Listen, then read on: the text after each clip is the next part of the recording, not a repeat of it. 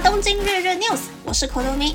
你可以在这个节目中听到华人媒体不太会报道的日本新闻。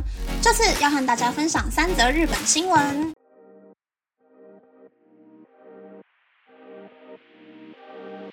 第一则新闻是，日本银行公开二零二四年上半年度开始流通的新纸钞的设计。新的一万元纸钞正面的人物换成日本资本主义之父色泽荣一，背面换成东京车站。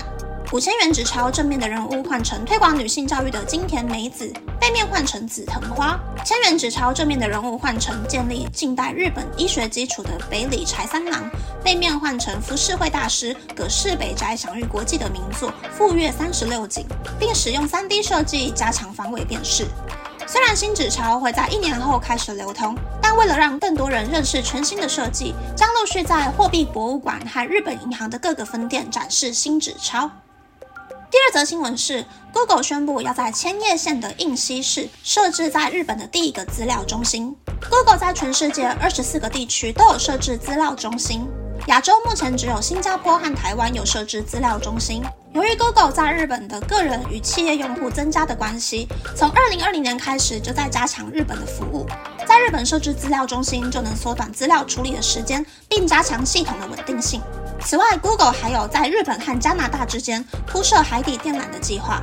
至二零二四年，Google 在日本的投资金额已经超过了日币一千亿元了。第三则新闻是，日本已经开始可以侦测到大量的大陆黄沙，这些黄沙会附着在衣服上，和花粉一样会影响人体的健康。大量的黄沙飘到日本，也有造成交通大乱的可能性。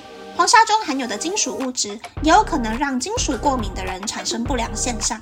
耳鼻喉科医生表示，当黄沙飘散到空气中，撞到花粉，造成花粉破裂后，可能会加速花粉里的过敏物质在空气中飘散开来的速度。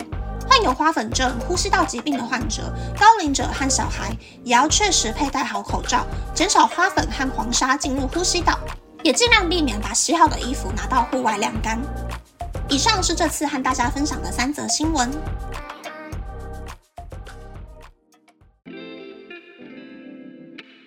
则新闻是日本明年要换新纸钞啦！果然每个时代特别受到喜爱的历史人物都不太一样的。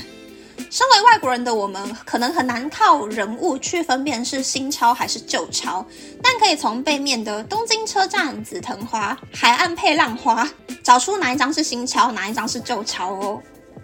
第二则新闻是，Google 要在千叶开新的资料中心。我刚来日本的时候，很多公司都是用日本原创的系统在做事。疫情开始之后，就有很多公司开放在家上班，所以顺应潮流换成了 Google 系统。资料可以在云端上面统合更新，快捷键也比微软的系统还要多，做简报还有表格的时候会更方便。在云端用关键字找资料的时候。也很方便，所以我还蛮喜欢 Google 系统的。不过我现在上班的公司用的居然是微软，失去了快捷键，然后做资料的时候时间变得很慢。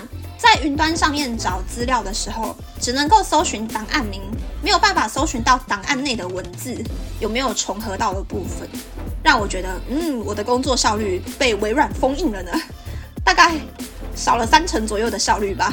每天上班都在回忆 Google 的美好。新闻是黄沙还有花粉的组合拳。大陆当然不用说，北京的天空已经是黄色的了。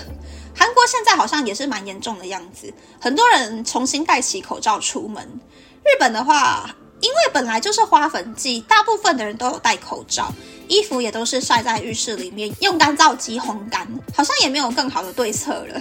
日本就是有太多人有花粉症，所以衣服不太会晒在外面。或是有很多女生为了保护隐私，衣服也不会晾在外面。有很多的公寓浴室里面都有烘干机，衣服洗完挂着，大概两个小时就可以干了。日本还有很多标榜给室内晒衣服的人用的洗衣精，可以减少在室内晒衣服，衣服晒了很久才会干的那种潮湿发霉的味道。住在台湾的人也可以趁着梅雨季还有台风季之前，去药妆店找看看室内用的洗衣精哦。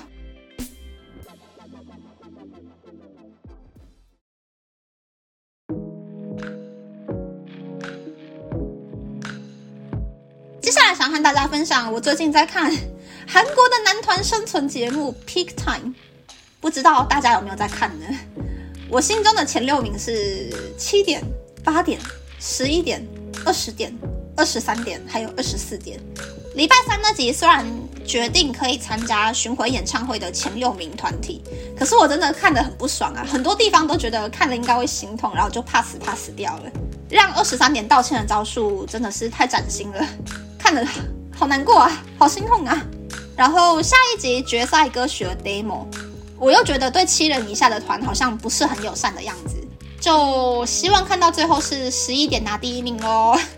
有在看 Pick Time 的朋友也可以 IG 私讯或者是寄 email 告诉我你 pick 谁。那么，那么这次的分享就到这边，不知道大家喜不喜欢这样的节目呢？欢迎大家留言和我分享你的想法。喜欢这个节目的朋友，可以在 Apple、Spotify、Google、s o n g On、KKBox、My Music、First Story 等 Podcast 平台和 YouTube 订阅《东京日日 News》，或是在 s o n On 小额赞助这个节目，然后追踪《东京日日 News》的 Instagram 看今天的延伸内容哦。拜拜。